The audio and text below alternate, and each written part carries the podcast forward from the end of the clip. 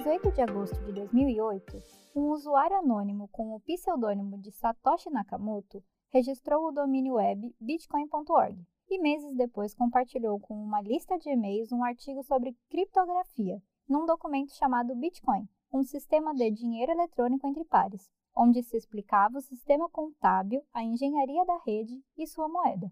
Assim como o Bitcoin e outras criptomoedas que o seguiram, esse era um sistema de moeda eletrônico que exigia de seus usuários completarem as soluções criptograficamente computadas e publicadas.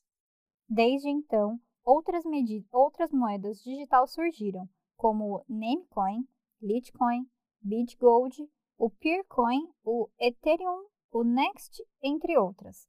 Para organizar o registro de transações das moedas virtuais, a tecnologia blockchain, que nada mais é do que um livro contábil, faz com que as transações sejam confiáveis e imutáveis. Esse registro contábil organiza a quantidade de bitcoins transacionadas, ou outras moedas digitais, mostrando quem enviou, quem recebeu, quando essa transação foi feita e em qual lugar do livro ela está registrada, criando transparência nessa nova forma de se lidar com o dinheiro. E neste episódio de Mundo Mercado, o podcast da FECAP, a gente vai te mostrar que lidar com moedas digitais não está longe da sua realidade e pode ser uma alternativa para quem busca estar atualizado com as tendências da economia. Aqui quem fala é a Carol Farias. E eu sou o Wagner Lima. Seja muito bem-vindo e bem-vinda.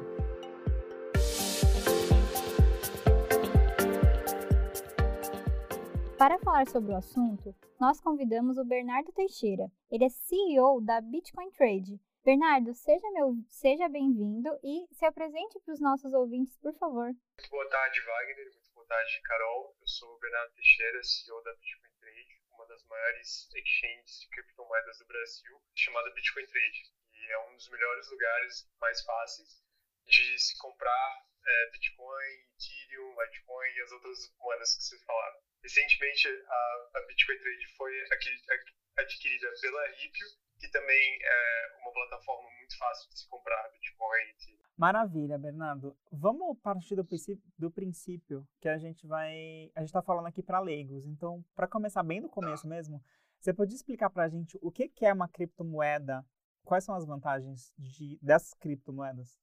Claro, claro, é, Wagner. Eu acho que essa, e essa é uma pergunta muito interessante. Em vários podcasts, até com as pessoas mais profissionais que mais entendem do negócio de criptomoedas, eles não conseguem chegar num consenso do que, que significa e como é que você define o que é uma criptomoeda. Ao meu ver, a maneira mais simples de definir o que é uma criptomoeda é uma rede, pode ser uma rede tanto monetária, uma rede de transferência de valores, que usam a criptografia como meio de garantir que as transações são seguras. Legal. É, isso, essa resposta que você me deu agora, até eu lembrei de um livro que eu li recentemente, era de um autor, enfim, um escritor que falava que era uma, meio que uma teoria que o dinheiro, na verdade, ele não é, não é também físico. É físico que a gente pode sacar um dinheiro no caixa, enfim. Mas o dinheiro, sobretudo, também é uma ideia. Não foge muito claro. do conceito de Bitcoin também, né? Claro, claro. E eu acho que a gente tem que se perguntar é, o que, que é o real? O que, que é o dólar? No final do dia, por muito tempo, o dólar, o real, ele representava uma porcentagem de uma reserva de ouro que o que, o, que os bancos centrais mantinham, mas hoje em dia essa, essa conexão já não existe mais. É o chamado moeda fiat, nada mais é do que um registro dentro do Banco Central que os membros que fazem parte desse banco têm, não sei, o Bradesco tem um bilhão de reais registrado no Banco Central. Não, não, não existe nada físico que define o que é o real. E da mesma forma o Bitcoin não existe nada físico que define o que é o Bitcoin. Nada mais é do que um livro contábil descentralizado entre os membros na rede do Bitcoin. Legal. Eu até lembrei de uma outra coisa. Se todos os bilionários fossem no banco sacar o dinheiro em papel, provavelmente o banco não teria o dinheiro em papel para dar todo o valor que eles têm de dinheiro, né? A Bitcoin deve, é. deve ir no mesmo sentido. E aí, fala para mim, quais são as vantagens do Bitcoin? Bitcoin é, ele é diferente nesse sentido em, em relação aos bancos, porque os bancos operam com o sistema chamado reserva fracionária, em que o banco é, um Bradesco, um membro do, do sistema do, do Banco Central, consegue aumentar a quantidade de reserva através de empréstimos de, de reais. No Bitcoin, sempre vão existir apenas 21 milhões de Bitcoins. Nunca mais, nunca menos. Então, ele é um pouco diferente sobre isso. E é uma das grandes vantagens dele, porque ele é totalmente transparente a questão da quantidade de bitcoins. Hoje, se a gente se perguntar quantos reais existem em circulação, o Banco Central ele não consegue te dizer. Ele tem uma estimativa de quantos reais tem em circulação, mas ele não tem um valorizado. O Bitcoin, você consegue saber exatamente em qualquer momento quantos bitcoins existem. Nem significa que existem os 21 milhões hoje, eles vão existir vão em algum existir. momento. Sim, Entendi. Vão existir. Hoje existem 18 milhões 624 mil bitcoins 337. E a cada, a, a, cada 10 minutos um bloco é validado e o volume de bitcoins que existem aumenta um pouquinho. E Bernardo, explica pra gente como é que se adquire bitcoins. Por exemplo, eu aqui estou interessado em comprar o Bitcoin. O que, que eu preciso? Hoje, no Brasil, é muito, muito fácil para brasileiros comprarem Bitcoin ou qualquer outra moeda. Você pode criar uma conta ou com a Ripio ou com a Bitcoin Trade, que vai levar menos de 10 minutos para você criar a conta. Você bota seu e-mail, sua senha, é, o seu CPF, vai ter uma validação do nosso lado. E você vai poder fazer um Pix para nossas contas bancárias, que vai ser validado praticamente imediato com a velocidade do Pix. Com a entrada do dinheiro nas nossas contas bancárias e a validação, você vai receber um crédito no valor que você depositou e você pode trocar esses reais por Bitcoin. E você vai estar trocando por outra pessoa. Outra pessoa vai estar vendendo esses Bitcoins para você. Então, um processo que leva menos de 30 minutos, você consegue comprar o seu primeiro Bitcoin. Legal. Fazendo uma analogia com o dinheiro, eu comprei o Bitcoin. Qual vantagem eu tenho de ter comprado esse Bitcoin?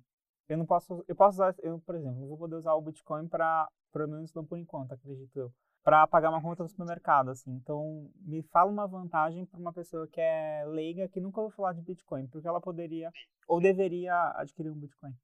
O maior motivo para um brasileiro hoje querer comprar Bitcoin é ele fugir da desvalorização do real em relação à quantidade de reais que estão sendo emitidos para incentivar a economia brasileira, ou seja, fugir da inflação. Hoje esse é o principal motivo para que você compraria Bitcoin.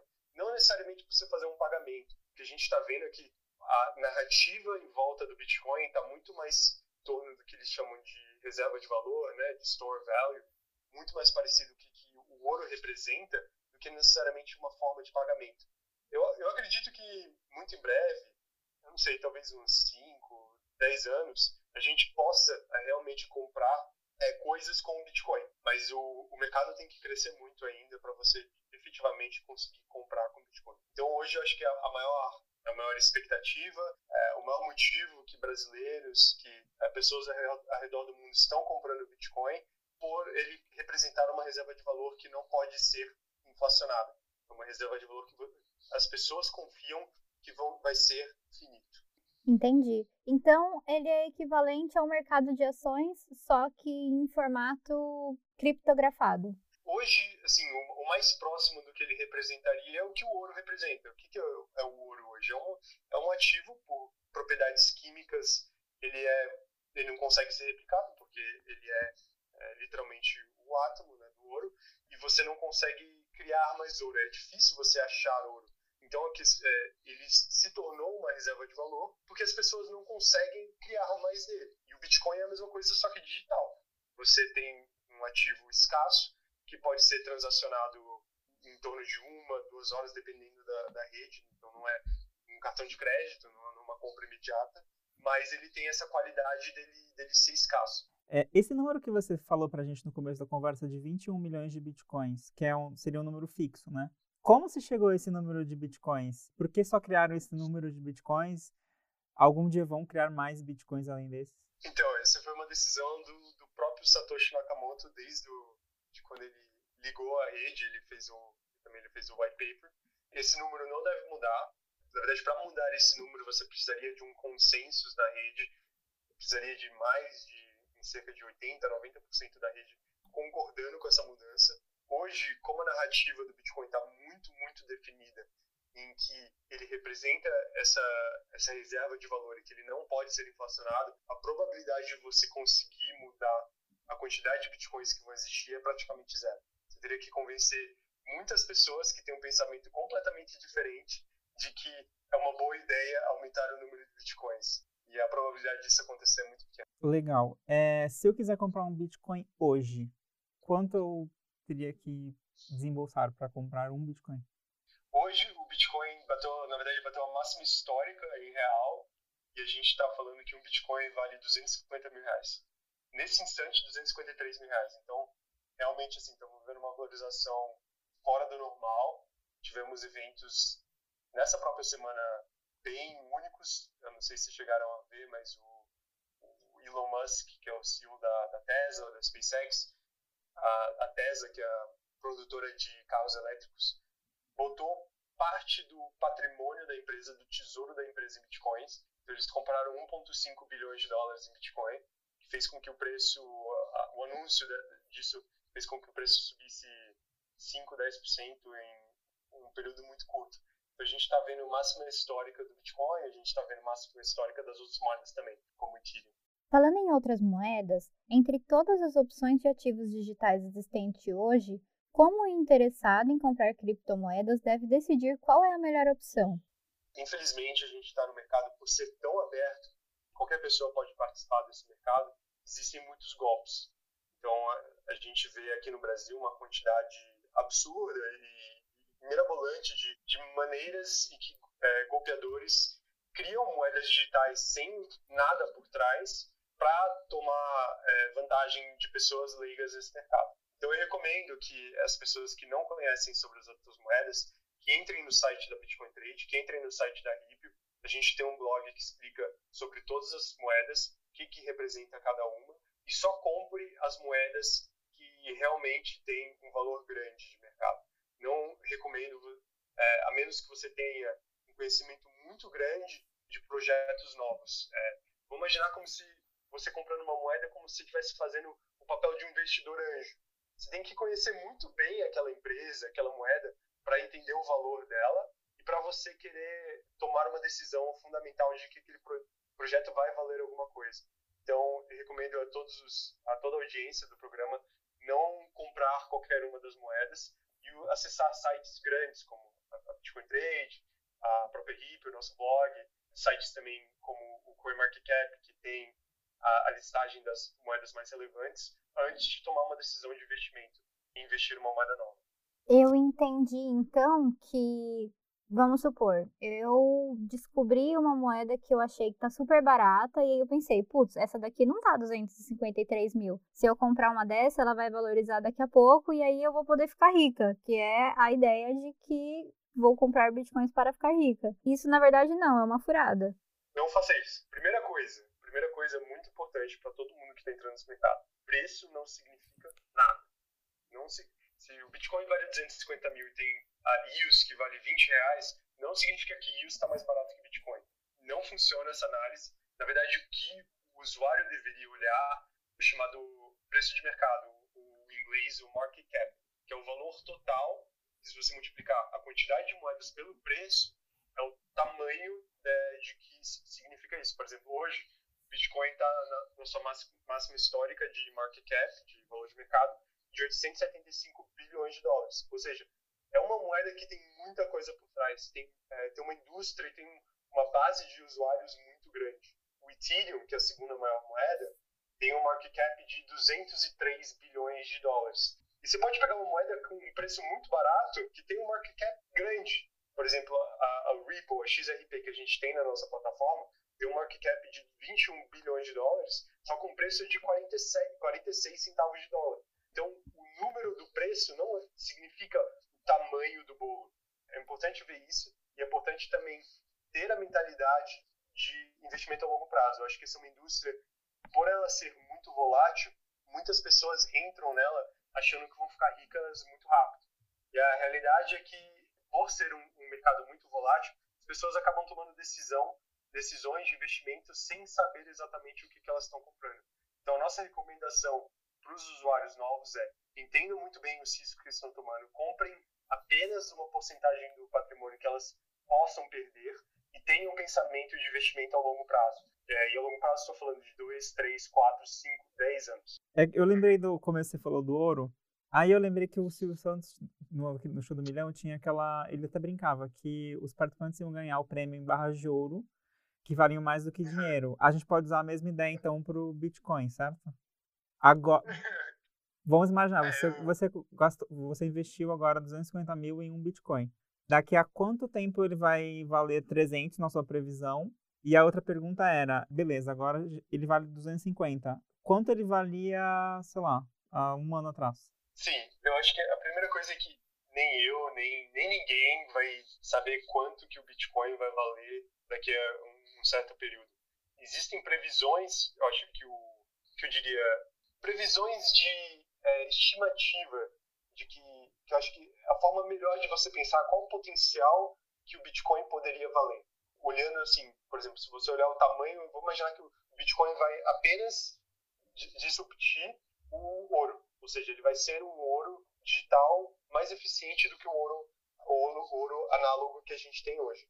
Ele teria um valor de mercado de mais ou menos 15 a 20 trilhões de dólares, ou seja, multiplicaria do preço de hoje mais ou menos 15 a 20 vezes. Então você consegue ter uma estimativa de que se o Bitcoin realmente virar um novo ouro, quanto que ele valeria. E nesse caso, se a gente multiplicar por 20 vezes, a gente está falando de Bitcoin está tá mais ou menos 50 mil dólares agora, vamos arredondar, 50 vezes 20, a gente está falando de um preço de 1 milhão de dólares. Que eu acho que é razoável, sim, mas eu estou pensando muito num prazo muito longo, 5, 10 anos para frente. Era exatamente isso quanto ali ia valer daqui a um tempo. Ah, quando, isso, ano passado, a gente, a gente viu realmente uma valorização assim muito, muito forte. Se você pegar em fevereiro do ano passado, ele estava em torno de 40 mil reais. Ou seja, foi de 40 mil reais para 250 mil reais realmente um ano fora do normal, um ano muito forte para o Bitcoin. É, e não, mas essa performance que você viu no último ano não necessariamente significa que você vai continuar vendo essa performance para frente. Performance histórica não garante performance futura. Uhum. Importante deixar isso claro. A gente aqui como FECAP, nós somos uma instituição que desde que nasceu preza pela ele ensina a contabilidade, o ensino de excelência de contabilidade. E aí, eu queria que você me explicasse o que, que é o blockchain, porque na minha concepção, ele é o contador versão computador superpower. Oh, Carol, essa é uma excelente explicação do que, que é o Bitcoin. Vou imaginar que a forma que eu explico para as pessoas pela primeira vez, vou imaginar que é, a gente está numa sala com 50 pessoas e cada pessoa tem um Excel dela. O blockchain é basicamente isso. Cada pessoa tem o seu é, seu Excel que diz quanto dinheiro cada pessoa tem. Todo mundo consegue ver quanto que a outra pessoa tem. Então, se uma pessoa, vamos imaginar que no começo todo mundo começa com um real, todo mundo tem um real. Se uma pessoa vai lá e bota 10 reais no Excel dela, todas as pessoas vão olhar para aquele Excel dessa pessoa e falar, não, você não tem 10 reais. E é basicamente isso que é o, o blockchain do Bitcoin. É uma, é um, uma rede, um livro contábil unificado, onde todos os players é, todos os é, usuários conseguem ver o que está acontecendo e se acontece alguma coisa fora das regras, o sistema consegue detectar e mostrar que. Pensando que você acredita que o Bitcoin possa ser uma evolução do dinheiro e se isso se, se, sim, o que, que os contadores precisam aprender para não ficarem para trás diante dessa inovação? Eu acho que assim, no dia a dia, porque assim, a contabilidade de uma empresa, ela não vai mudar, ela vai continuar sendo no Excel, ela vai continuar sendo uma base de dados. O Bitcoin ele não veio aqui para acabar com as bases de dados, acabar com o Excel. O que ele, ele, ele veio para mudar é o que a gente chama de trust, a confiança de pessoas numa rede que não se conhecem e conseguem transacionar sem elas terem confiança entre si. Isso que o Bitcoin vem para mudar. Então, acho que a gente não vai ver os contadores mudando as práticas deles, a, as empresas deixando de usar Excel. Mas a verdade que a gente vai ter esses, alguns sistemas de muita importância, um deles é reserva de valor monetária, que vão ser é, dis, disrupted, né? Por isso, é, entre que você vai ter um sistema aberto, que qualquer pessoa pode acessar ele, e que eu não necessariamente eu confio na pessoa que está do outro lado, mas na rede global eu confio de que ela está funcionando. Legal. Eu tenho mais duas perguntas. Eu tô achando esse assunto incrível, assim, era um mundo que eu não imaginava que existia, inclusive. O exemplo que você deu sobre os valores. Vamos imaginar que o fulano comprou um Bitcoin a 40 mil Há um tempo atrás, Elon Musk aportou os recursos da empresa dele no Bitcoin, agora vale 250 e pode ser que valha um milhão é, em breve. Você diria que para quem tem muito dinheiro para investir, é melhor colocar no Bitcoin do que em outras aplicações comuns assim, do mercado financeiro? Porque só nessa análise, nessa análise aqui rápida de um leigo, que no caso sou eu, tem algum outro investimento que renda desse, desse jeito, assim? Nessa, nessa curva exponencial? Eu, eu recomendo que pessoas venham a conhecer o que, que são as criptomoedas e que invistam nas criptomoedas com uma porcentagem, uma alocação que elas estejam cientes do risco que elas estão tomando e que seja uma porcentagem que não, se amanhã acontecer alguma falha em alguma das criptomoedas, que não tenha problema na vida delas elas perderem esse valor. Mas eu realmente recomendo não só pessoas, como empresas também, que a gente está vendo na Tesla, o tesouro de uma empresa que faz parte do, do, do seleto grupo do S&P 500, que são as maiores empresas de capital aberto dos Estados Unidos, está comprando Bitcoin. Tenho certeza que outras empresas vão vir a fazer isso também. Então, a minha recomendação, acho que é bem simples. Dê atenção a essa indústria, entenda um pouco o que está acontecendo e se você esteja disposto a correr o risco, bota uma, uma alocação pequena de capital. Wagner, uma das coisas, assim, por exemplo, eu vivi em, em 2017 um mercado muito parecido com o mercado que a gente está vendo hoje onde todo parecia que toda semana o Bitcoin dobrava de preço. Mas eu também vivi um mercado de 2018, onde o, o preço do Bitcoin caiu por 60 a 70%. Então, não, esse mercado às vezes ele parece que sobe bastante e você vê resultados realmente impressionantes, mas também existe o lado negativo, o lado do risco, em que o, o preço dessas criptomoedas pode cair bastante. Então, o investidor né, nessas, né, nesse mercado tem que estar ciente do risco que ele está tomando. Vale o mesmo perfil de, de risco que você faz nos investimentos comuns, né? Sim, sim, sim. Eu diria que hoje ele está bem parecido com o perfil de risco que você pode investir numa, numa Petrobras, numa Vale. Tem uma volatilidade considerável. E o interessante é que eu acho do Bitcoin é que a volatilidade dele tende a diminuir. Ou seja, quanto mais pessoas adotarem o Bitcoin como reserva de valor, menor vai ser a flutuação que a gente vai ver, porque o volume e o tamanho dele vai aumentar. E sobre regulação, essa pessoa que de 40 mil pulou para 250, esse ganho de 210 mil, num exemplo, né, de um Bitcoin. Como é que isso é, é, isso é regulamentado? Tem alguma espécie de imposto, Sim. imposto de renda? Como é que funciona?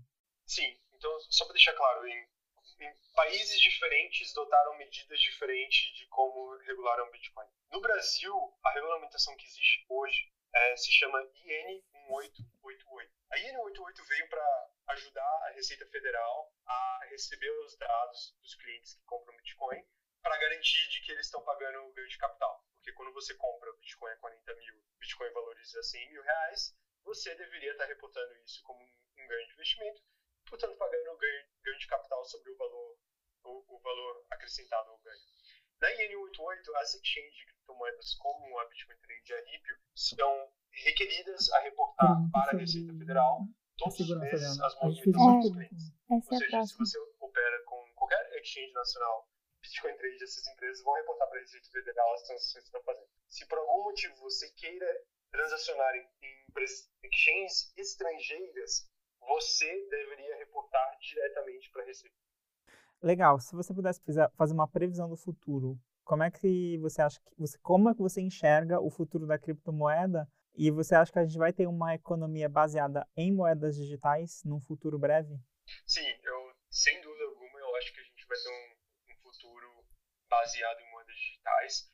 Podem ser que a gente veja moedas digitais emitidas pelo próprio Banco Central, seja o Banco Central americano, o Banco Central chinês, que já anunciou que vai fazer, ou o Banco Central brasileiro. Mas eu, eu realmente acredito, tudo que eu venho analisar e entender mais, que o Bitcoin vai ser uma moeda que é, está para ficar, que cada vez mais pessoas no mundo inteiro vão confiar mais na rede do Bitcoin do que no seu próprio governo, e isso vai levar a uma adoção do Bitcoin maior. Então, eu não sei quanto tempo isso vai levar, realmente impossível saber isso, mas eu acredito que talvez nos próximos 20, 30, 40 anos a gente veja o Bitcoin potencialmente como a maior moeda do mundo. Bernardo, muito obrigada por ter nos ajudado a esclarecer sobre esse assunto. Eu, pelo menos, acho que o Wagner também, a gente não sabia nada assim sobre e eu imagino que muitas pessoas que também estejam ouvindo a gente tenham essa dificuldade, né? Não sabia exatamente o que era e nem como funcionava. Então, muito obrigada por ter ajudado a gente nisso. Obrigado, Wagner. Obrigado, Carol. Foi um prazer participar aqui do podcast, apresentar um pouco mais sobre as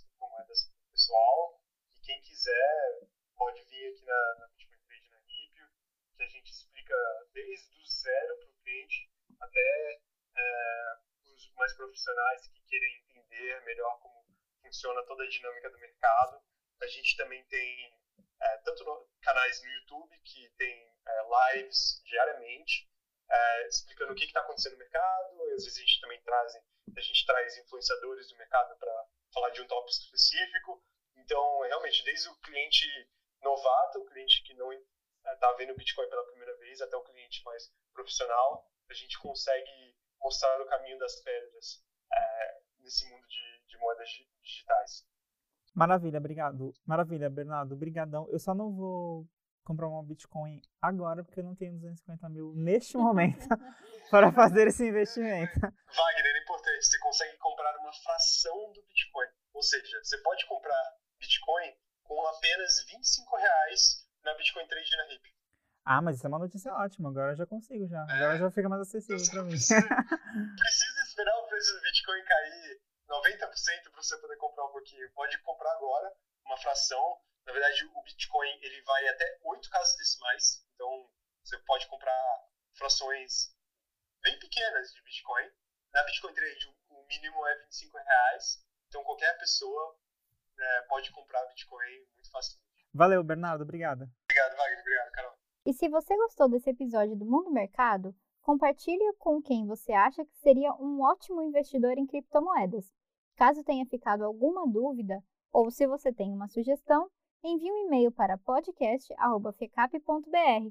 Quem sabe sua pergunta não vira um programa? Além disso, não esqueça de seguir a gente nos aplicativos de streaming para ouvir os novos programas assim que eles forem para o ar, hein? A gente está no Spotify, no Deezer e na Apple Music. E também vai lá nas redes sociais da FECAP para seguir a gente. Tchau, pessoal! Tchau, pessoal!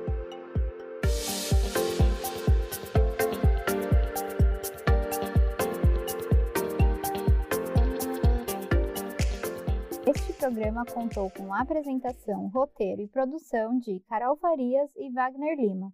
A edição é de Miter Viana.